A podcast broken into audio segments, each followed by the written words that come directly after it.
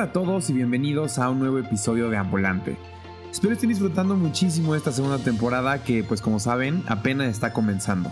Me da muchísimo gusto seguir leyendo sus mensajes y comentarios acerca de todos los episodios, así que síganlos mandando por el método que prefieran, incluyendo en nuestra cuenta de Instagram en ambulante.pod.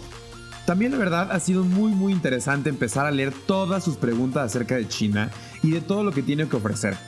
Así que no se les olvide que pueden mandarnos todas preguntitas o todo lo que quieran saber contestando nuestras historias de Instagram o por mensaje directo o en los comments de los posts o la verdad es que por donde prefieran. Y en unas cuantas semanas obtendrán todas las respuestas en un episodio especial antes del final de temporada. Pero pues mientras nos siguen compartiendo todas sus dudas acerca de China, de todas las aventuras que nos faltan por vivir, empecemos el recorrido de la ciudad capital del país asiático, Beijing.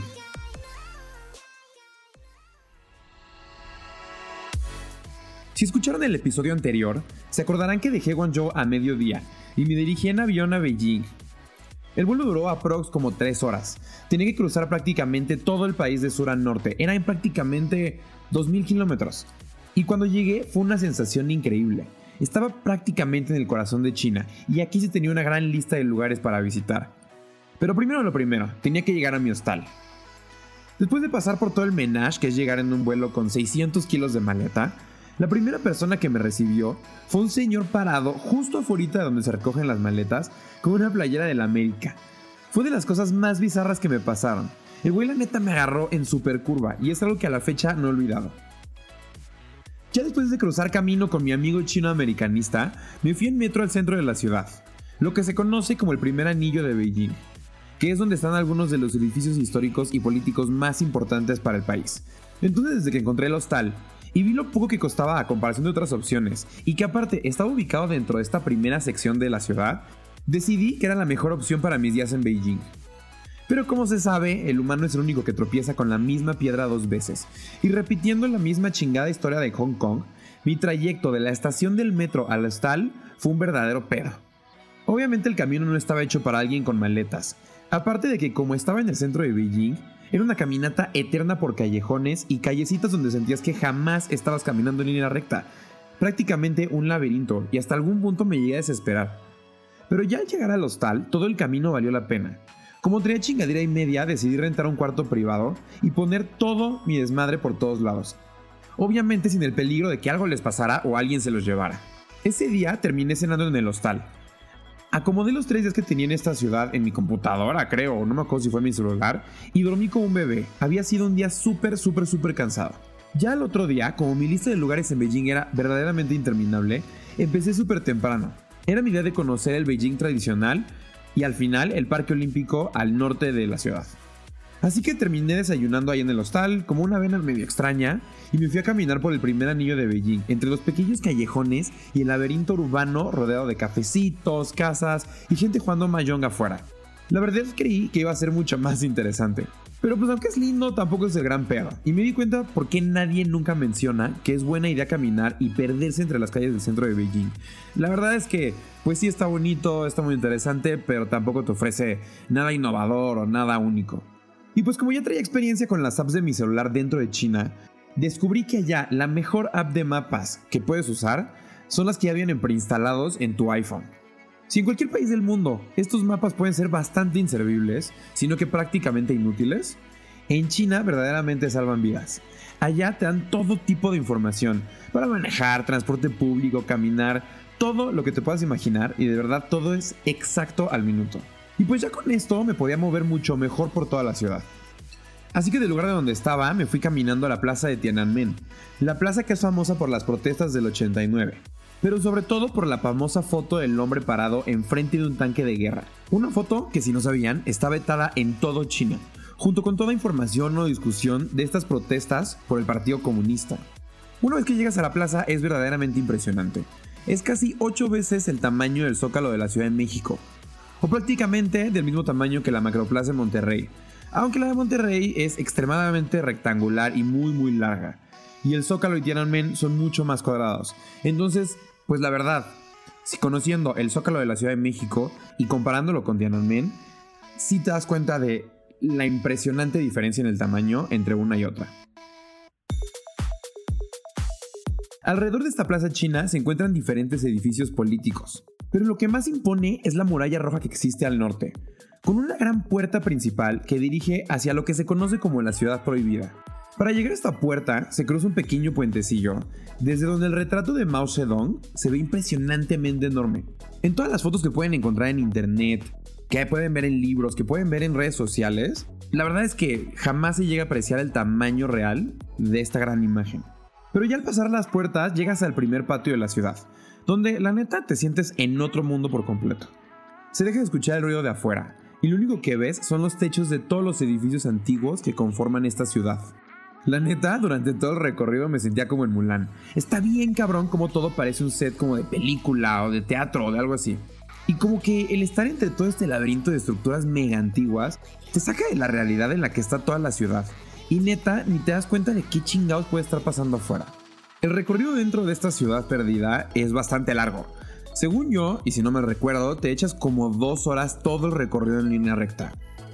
Pero según yo, si te empiezas a meter a todo lo que hay alrededor, todos los templecillos, todos los patios, todas las casitas, te puedes quedar ahí todo el día. A la salida, me acuerdo que había un templo hasta arriba de una colina. Decidí subirla, la verdad es que pues, tampoco era tanto, y descubrí la vista más cabrona de Beijing. Se podía ver toda la ciudad perdida y un poquito de Tiananmen al fondo, pero la verdad es que no más. El smog estaba con todo ese día.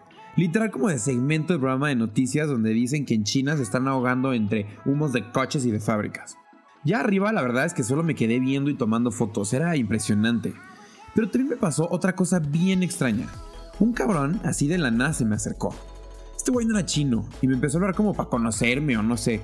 Y a decirme que qué padre que hablaba español y que era de México y que él quería aprender y que qué tal que íbamos a comer a algún lugar que él conocía.